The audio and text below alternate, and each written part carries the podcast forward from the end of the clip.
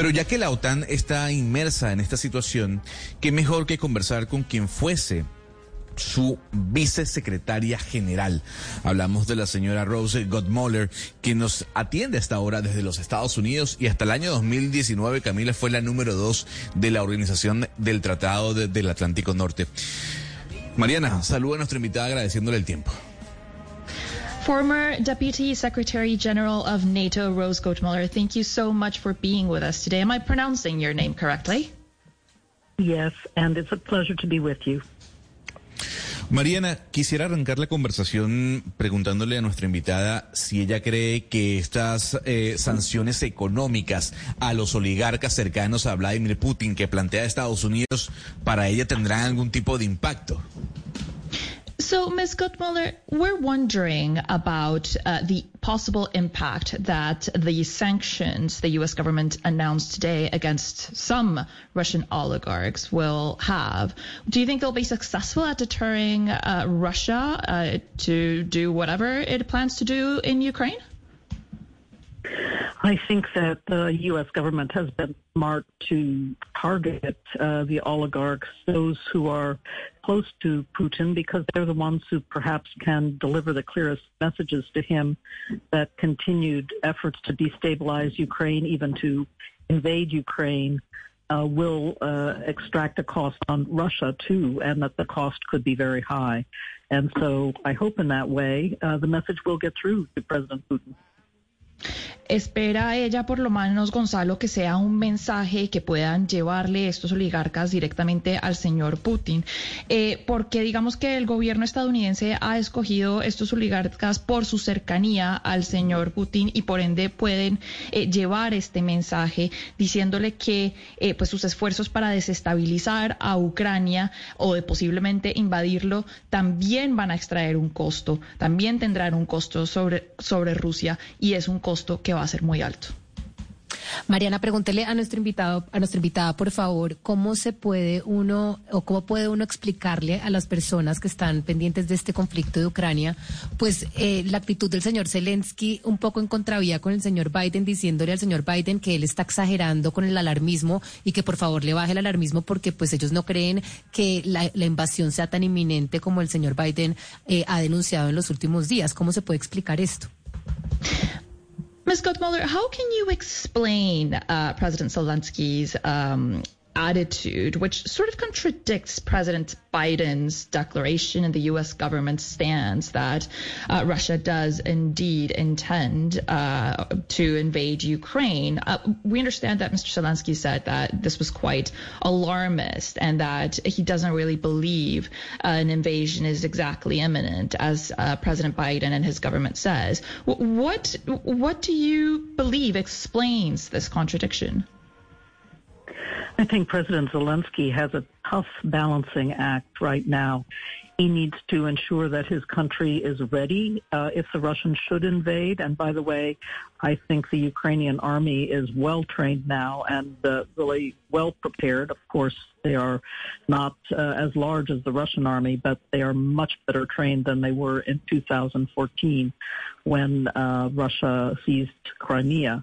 But uh, he, uh, President Zelensky, must balance very carefully between preparing the country for a possible invasion and uh, helping people not to panic and indeed uh, to keep everyone among his public uh, in a more or less calm state, at the same time continuing to take steps. I was glad to see, for example, that uh, apparently some demonstrators, uh, some false demonstrators who were going to try to destabilize the cities through mob action have been arrested over the weekend. So I think the Ukrainian government is still preparing, but trying to keep everyone calm, and that is President Zelensky's role. Dice nuestra invitada Valeria que ella cree que la razón detrás de estas declaraciones del presidente Zelensky es que él tiene que eh, balancear en este momento. Es un, es un acto de balancear lo que está ocurriendo. Por un lado, pues él tiene que eh, asegurarse de que su país de alguna u otra manera esté listo o preparado para una posible invasión, pero pues tampoco puede permitir que el pánico se tome eh, las mentes de la población ucraniana. en Este momento, nos dice nuestra invitada, eh, Ucrania es un país eh, con un ejército mucho mejor preparado que en el 2014, cuando el señor Putin, eh, cuando Rusia invadió y anexó la península de Crimea. pero en este momento, digamos que no es tan grande como el ejército ruso, entonces en ese sentido tiene una desventaja, pero sí está preparado. Entonces, están tomando este tipo de acciones, por un lado, diciendo, tratando de que la población no entre en pánico, por otro lado, también eh, tomando acciones como arrestando a eh, protestantes que en verdad no eran protestantes, sino que aparentemente iban a desestabilizar eh, por medio de actos violentos algunas ciudades en Ucrania. Están tomando este tipo de acciones que pueden ser contradictorias, pero de nuevo, es un juego para tratar de balancear las presiones que vienen por ambos lados, Valeria. Mariana, yo quisiera preguntarle sobre el Nord Stream 2, que es un punto importante entre Alemania y Rusia. Alemania la semana pasada mandó 5.000 soldados para apoyar a Ucrania y algunos políticos preocupados en Ucrania dijeron que esto es como mandar almohadas.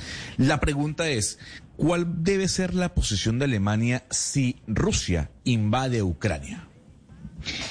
Ms. Goldmiller, you know, we are wondering about Germany because that is a country that is very interested in the Nord Stream 2 project to go ahead.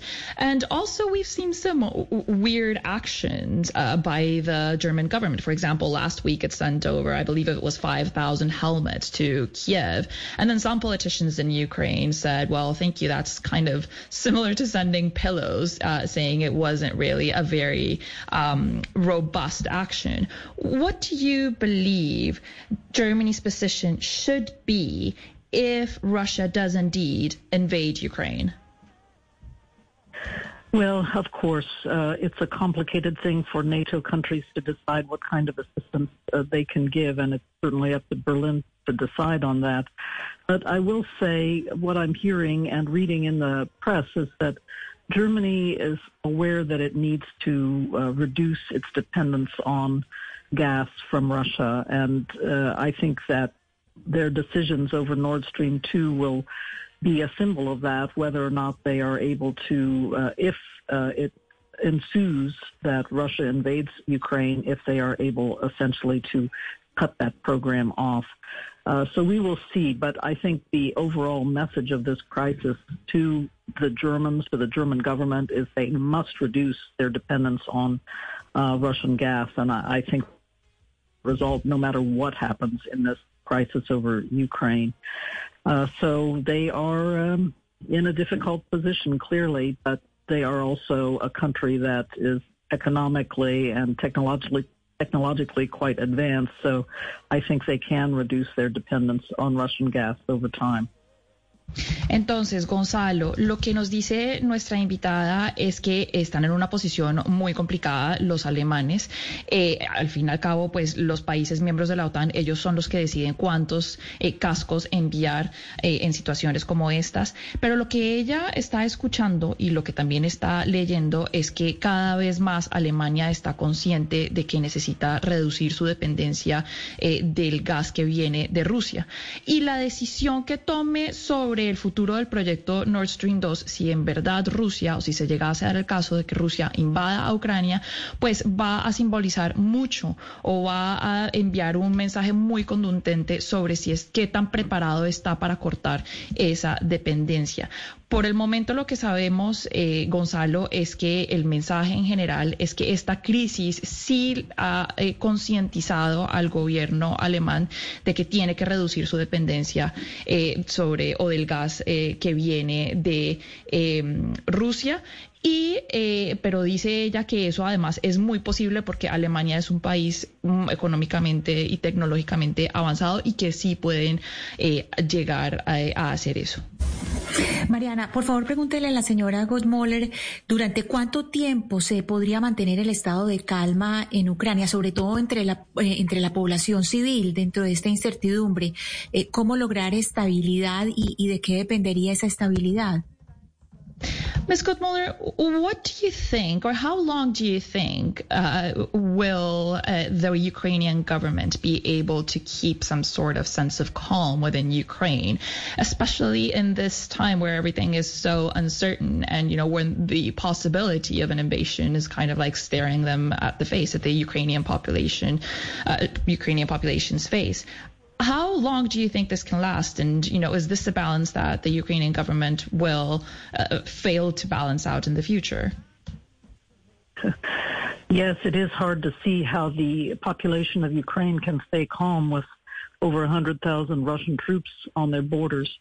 But the Ukrainians have been saying, look, we've been in the midst of an unsettled situation since 2014 with Russia holding Crimea, closing off the Sea of Azov uh, to Ukrainian um, merchant uh, vessels and, and fishing, uh, doing everything they can to destabilize uh, the Donbass, that is eastern part of the country.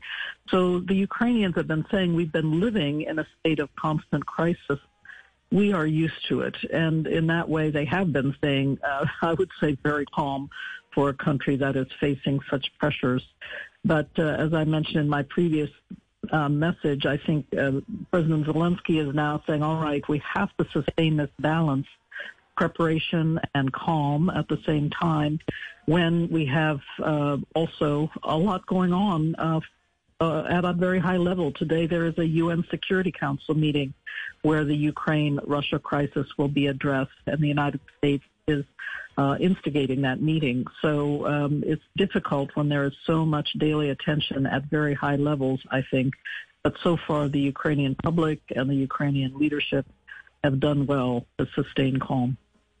Pues Mariana, por favor, dígale a la señora Rose eh, que mil gracias por atendernos, que para nosotros es un placer poder estar hablando con la ex vicesecretaria general de la OTAN, que además, según entiendo, fue la primera mujer en ocupar ese cargo, pues como dato curioso.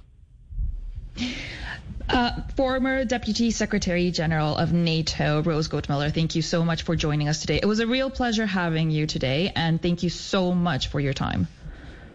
You are welcome. All the best. Bye.